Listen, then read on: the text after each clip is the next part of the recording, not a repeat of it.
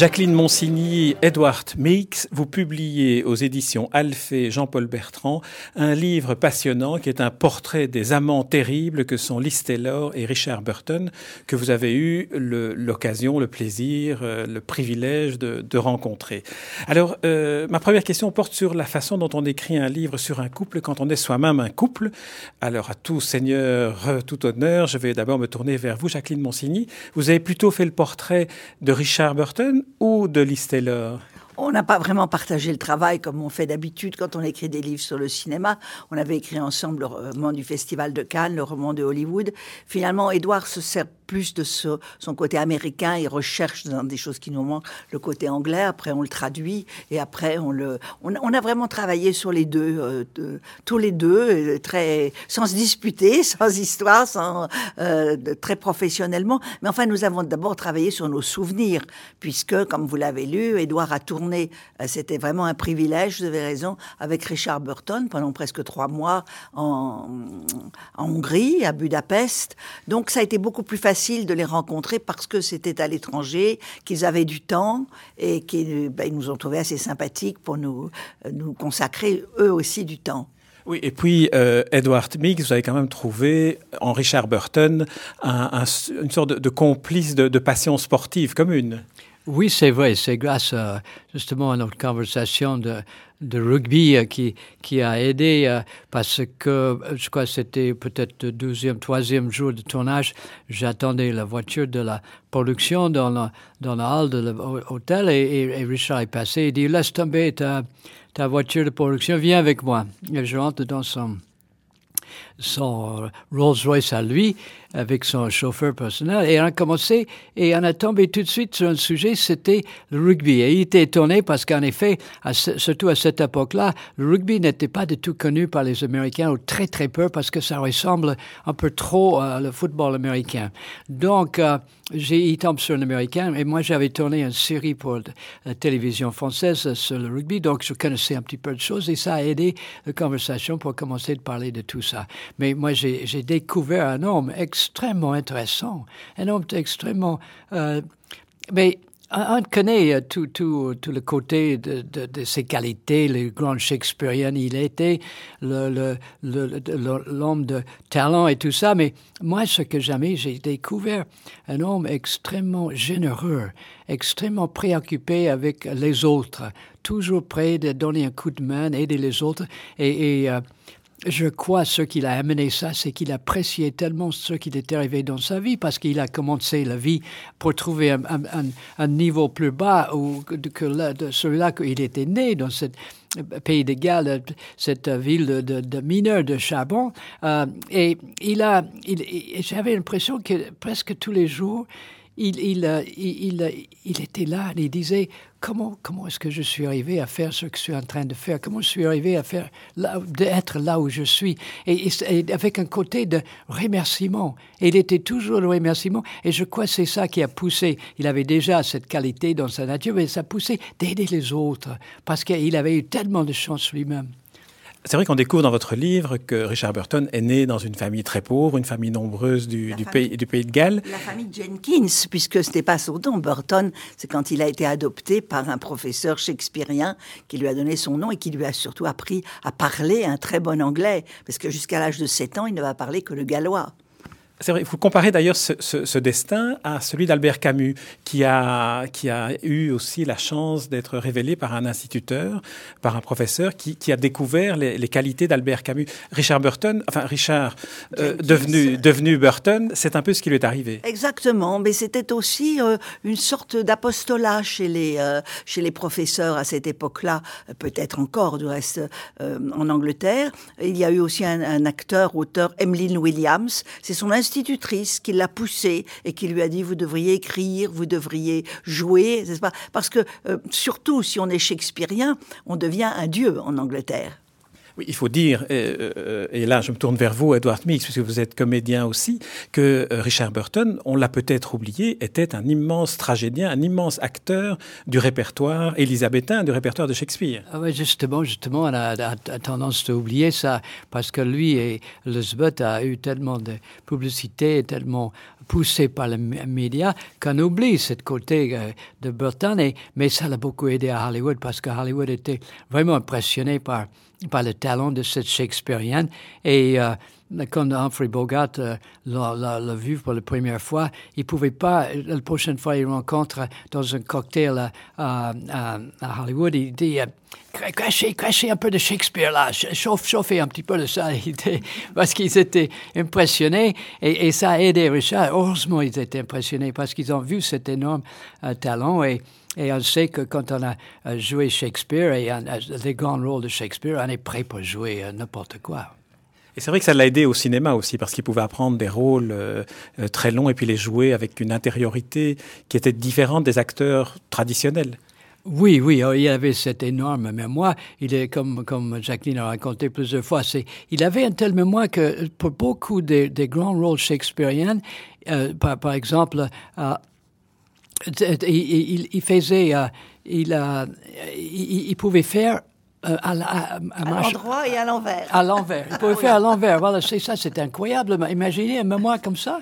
Et, puis Othello, si vous racontez qu'Othello, il a joué les deux rôles en alternance. Oui, c'était un pari. Alors c'est après, il a peut-être presque un peu regretté tellement ça l'a fatigué. Il jouait un jour Othello, l'autre jour Iago. Mais c'est une folie, c'est quelque chose, c'est monstrueux de jouer.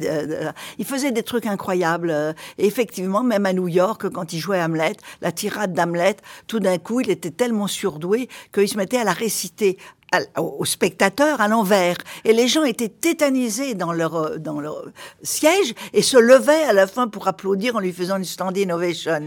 Non, c'était un personnage. Et Elisabeth était aussi un personnage en elle-même. C'est une, c'était une enfant star de Hollywood. Elle a travaillé depuis l'âge de 8 ans.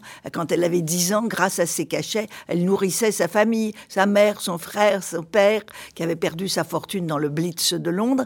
Et Elisabeth euh, venait, bien que pas d'une famille aussi pauvre, mais quand même, elle savait ce que c'était que le travail enfant.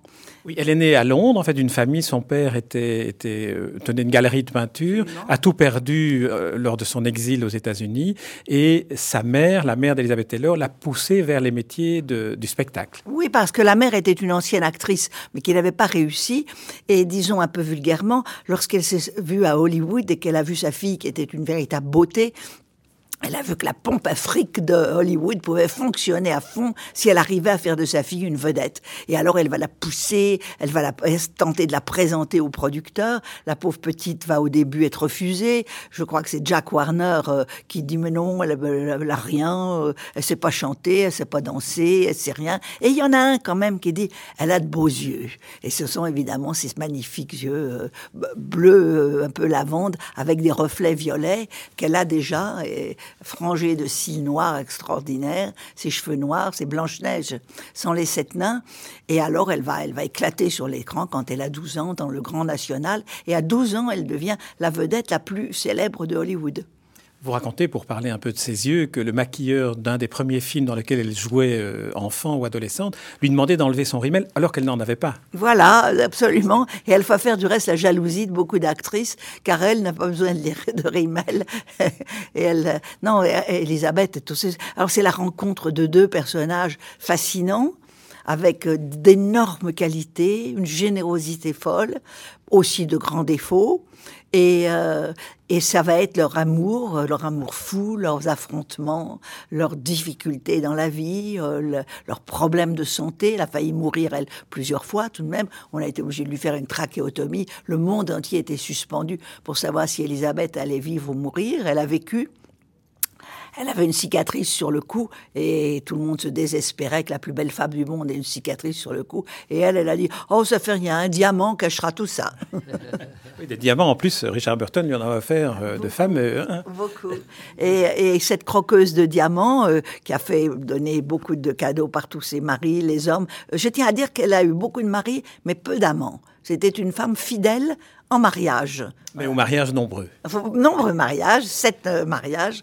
Euh, mais euh, Elisabeth, tous ses bijoux, maintenant, elle vient de les donner à l'AMFAR, c'est-à-dire la société contre le sida, enfin pour la recherche contre le sida. Et alors finalement, tous ces joyaux qui viennent d'hommes très amoureux serviront peut-être pour arriver à trouver enfin le vaccin. C'est vrai qu'elle est aussi, une de ses caractéristiques, c'est d'être très fidèle en amitié, et notamment à cet ami euh, Rock Hudson qui est décédé du, sida. Ah, et, donc, c'est un peu en hommage aussi qu'elle a mené ce combat. Oui, à Rock, et puis aussi surtout parce qu'elle était euh, outrée euh, qu'au début, les gens disent que cette maladie était une maladie qui était une punition venant du ciel. Elle était folle de rage et elle a crié quand elle est allée voir son ami euh, mourant, elle criait au médecin, mais arrêtez, c'est juste un virus, ce n'est pas une punition, il faut trouver le virus. Et elle l'a embrassé sur la bouche, et elle l'a embrassé euh, en disant non, ce n'est pas contagieux par les lèvres et par le, oui bien sûr par sexuellement mais pas par le par les mains alors, euh, Edward Meek, j'essaye de faire une parité comme en période électorale. Alors, Edward Meek, moi, j'aimerais qu'on revienne sur votre première rencontre avec Richard Burton. C'est le moment où le téléphone sonne et un producteur vous propose un rôle dans Barbe Bleue, dont le rôle principal est tenu par Richard Burton. Alors, à l'époque, qu'est-ce qui se passe dans, dans, dans le cœur d'un comédien comme vous de se dire, euh, je, je, vais jouer ce rôle-là avec, avec cette, euh, cette figure-là? Euh, de boire en, sans pression, hein, sous pression, de se trouver euh, dans la compagnie d'un acteur comme ça. Mais rapidement, je me suis rendu compte que sa réputation était vraie il était là pour aider ses partenaires. C'est fabuleux. On ne peut pas dire ça de tous les super vedettes, surtout, mais lui, s'il pouvait, pouvait aider quelque chose, une idée, où il, sentait que la, son partenaire en face de lui est en difficulté, il faisait le maximum de vraiment les aider à trouver une solution. Non, si, c'est pour ça qu'on ne pouvait pas trouver un homme plus juste. Et c'est ça, je crois que tous les deux, ils étaient très, très accrochés à la justice. Et quand il avait une injustice, ça, c'était le moment qui, qui, vraiment qui décidait de réagir, de faire quelque chose.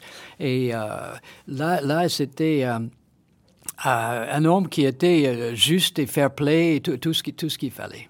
Tu m'as dit que euh, d'abord à la fin du film, tu avais peur de ne pas être payé, ce qui arrive de temps en temps. Les producteurs n'ont plus d'argent. Et alors Edouard, euh, on parle à Ron Berkeley, simplement dit je suis un peu embêté, j'ai peur de ne pas avoir mon chèque de fin de film. Et, puis au moment où Edouard allait partir, euh, ben, Richard arrive vers lui et lui dit il paraît que tu as peur de ne pas avoir ton chèque, tu me le dis, hein. je me mets en grève et tu seras payé tout de suite. C'est incroyable. je, je, mets, en grève quand tu veux. Hein, il m'a dit. je ne connais pas de grande vedette actuellement qui fasse des choses comme ça. Si Gérard Philippe faisait ça. Oui, Gérard Philippe. Mais à, nouveau, peut-être qu'il faut trouver l'explication de cela dans l'enfance de Richard Burton, que vous racontez très bien euh, la pauvreté dans un milieu gallois, et il est toujours attaché à son pays de Galles. D'ailleurs, euh, Jacqueline Monsigny, le, ce, ce qui euh, vous a fait le rencontrer aussi, c'est le fait, parce qu'on oublie de dire que vous êtes une romancière, vous avez publié un grand nombre de, de romans et de, de, très beaux romans, mais que certains de vos romans ont été traduits en gallois, et ça, ça c'était la manière de séduire Richard Burton. Et quand, parce quand Edouard m'a présenté à Richard, bon, nous avons parlé, puis il me dit, vous êtes romancière? Voilà, je dis, oui, j'ai déjà écrit trois romans, j'en ai écrit un quatrième, vous qu'on voulait continuer? Oui, oui, je veux continuer.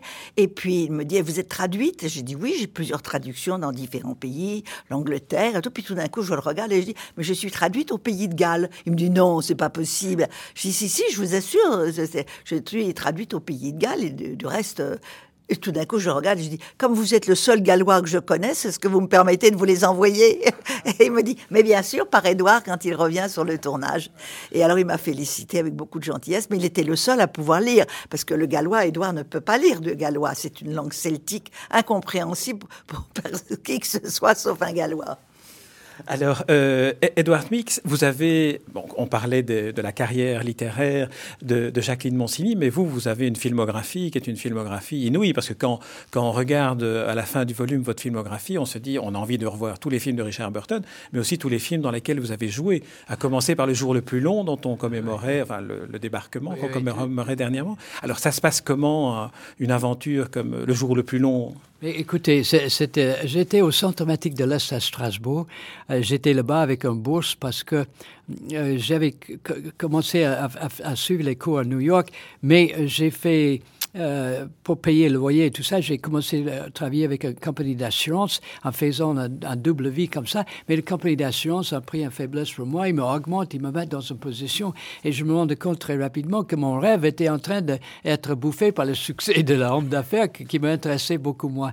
Et j'avais le GI Bill, donc j'ai écrit, j'ai eu l'idée d'écrire à, France et, à, l'ambassade américaine. On a suggéré que j'ai essayé Strasbourg parce que à Strasbourg, il avait l'université, euh, la faculté de lettres pour les étrangers, et il avait le centre thématique de l'Est. Et j'ai écrit, et tous les deux m'ont accepté. Alors, j'ai quitté New York en disant, je vais faire un an en France, je vais accumuler une expérience que personne ici à New York peut, pour égaliser. Et quand je reviens à ce moment-là, je ne serai pas obligé de passer par euh, un, job comme businessman. Euh, je, je, vais aller trouver quelque chose directement comme acteur, ce que je voulais. Alors, je suis parti pour un an. Et j'étais là-bas Strasbourg en train de lire le Herald Tribune et je vois qu'ils sont en train de préparer le jour le plus long à Paris. J'ai fait le stop à Paris, j'ai trouvé le directrice de casting et elle m'a dit, mais je ne peux pas vous donner un rôle euh, comme acteur tout de suite, mais est-ce que vous accepterez de travailler comme cascadeur? Moi, avec mon petite bourse à l'université, je voyais ça, cascadeur dans un grand film. Ah, elle a dit, bien, bien sûr, bien sûr. Elle a dit, vous avez déjà travaillé comme... Non, non, non, j'ai jamais fait travailler, mais j'ai fait beaucoup de sport. Et donc, je me trouve dans cette équipe et je me trouve à, sur les plages à Omaha, Utah, et euh, à Point de Hawk, et, et j'ai été dans tous les uniformes. J'ai fait rire ma femme parce que quand on allait voir, je dis, c'est moi qui qui, est un Allemand, là, qui, vient de sauter par la fenêtre avec le grenade. C'est moi qui est à côté de canon, là, à Wisterham, le, casino de Wister. Et, et, je suis là-dedans. Après quatre mois de faire la cascade comme ça, Zanuck était en train de chercher un jeune acteur pour faire un lieutenant américain. Et quand il trouve l'acteur qu'il veut, son assistant trouve l'acteur, il était déjà engagé. Alors il était fou de rage, fou de rage. Il était en train de vraiment fourmiller. Et, et, Bernard Forel, le fils de Jacques Feder, était le premier assistant dans le jour le plus long. Il dit, Monsieur Zanuck, je crois que nous avons un, acteur ici qui peut faire ce rôle. Il dit, où ça, était sur la place? Il dit, euh, là-bas avec, euh, avec, avec les, les, cascadeurs. Il dit, non, non, non, c'est les Français, j'ai besoin d'un Américain. Il dit, mais un Américain là-dedans qui a un peu d'expérience de théâtre. Bon, bon, il dit, allez, allez chercher. Il présente, c'est un qui me regarde, il dit, bon, donne-lui le texte, une demi-heure. Envie de chose, répéter le texte comme ça de moi-même. Et je rentre dans la tente, lui entouré de tous ses assistants. Et, il demande à l'un, tu donnes le explique à ce, jeune homme. Et j'ai joué la scène, et long silence après peut-être c'est le moment le plus, plus important dans ma vie professionnelle. Et Zanuck enlève son cigare, il dit, Bernard, je crois que votre protégé va faire l'affaire, c'est un regular little Et ma vie a changé. Je sors de le, groupe de cascadeurs euh, et je donne la main de, de costumier, le, le, coiffeur, le maquilleur et surtout le coach de dialogue. Et commence à répéter? Trois jours plus tard, on me présente à Robert Mitchum. Robert Mitchum. Et j'ai commencé à répéter avec Mitchum. Et là, on était euh, pendant tout ce temps 50 mètres de, caméra. Et finalement, le troisième jour, l'assistant vient, il dit, Monsieur Mitchum, Monsieur Mix, euh, à quelques secondes, euh, le prochain c'est à vous, vous pouvez approcher la caméra. Je me lève, j'étais assis dans le sable, et je me lève et je regarde la caméra. Il avait au moins 150 personnes autour avec toutes les nationalités. Il avait les agents, les journalistes de l'Allemagne, de, de la France, bien sûr, de l'Angleterre, de l'Amérique. Ils étaient là. Et je regarde ça et je dis, mais c'était énorme ce film. tout à coup, ça me frappe et je tourne et je dis, et dans quelques minutes, je vais être en train de jouer avec Robert Mitchum, l'un des plus grands acteurs de Hollywood, dans ce grand film. Première fois devant la caméra. Et, je sentais mes genoux qui faisaient clac, clac, clac. Je tourne vers, vers, Mitchum et je dis, Monsieur Mitchum, je, ne sais pas si je peux le faire ou pas. il me passe sa main, il était assis sur sa chaise, il me passe sa main, je l'aide de se lever. Il met son, bras autour de mes épaules, on marche vers la caméra, et il m'a dit un seul mot, il avait tout dit, surtout la, façon qu'il a dit. Il penche vers, moi et dit, Ça veut dire que c'était rien de tout. C'est dans la poche. Vous allez faire ça. Ça va être facile. Vous êtes, vous allez être parfait. Vous allez faire des choses beaucoup plus. Et il a tout dit, tout dit. Arrivant devant la caméra, voilà, avec Robert Mitchum, avec son bras autour de mes épaules. Et, et, je me sentais à l'autre de la situation. Ça a bien passé. Et en effet, euh, ça a commencé, là, ma carrière a commencé avec ça, comme ça. oui, c'était une carrière euh, fantastique après, parce que vous avez joué dans, dans un nombre invraisemblable de films. De même que vous, Jacqueline, euh, Jacqueline Monsigny, vous avez écrit un nombre euh, inouï de, de, romans, et puis de, de, scénarios aussi, et puis ensemble, le roman de Cannes, hein, le roman de Cannes qui vous retrouvait pour écrire à quatre mains. Mais malheureusement, nous sommes arrivés au bout de, de cet entretien. Alors, c'est un vrai bonheur de vous rencontrer. Et très agréable d'être avec vous, qui connaissez bien le cinéma.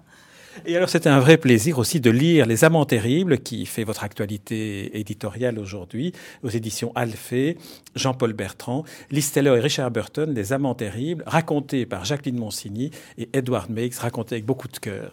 Merci. Merci, merci, à, vous, merci. merci à vous. Merci.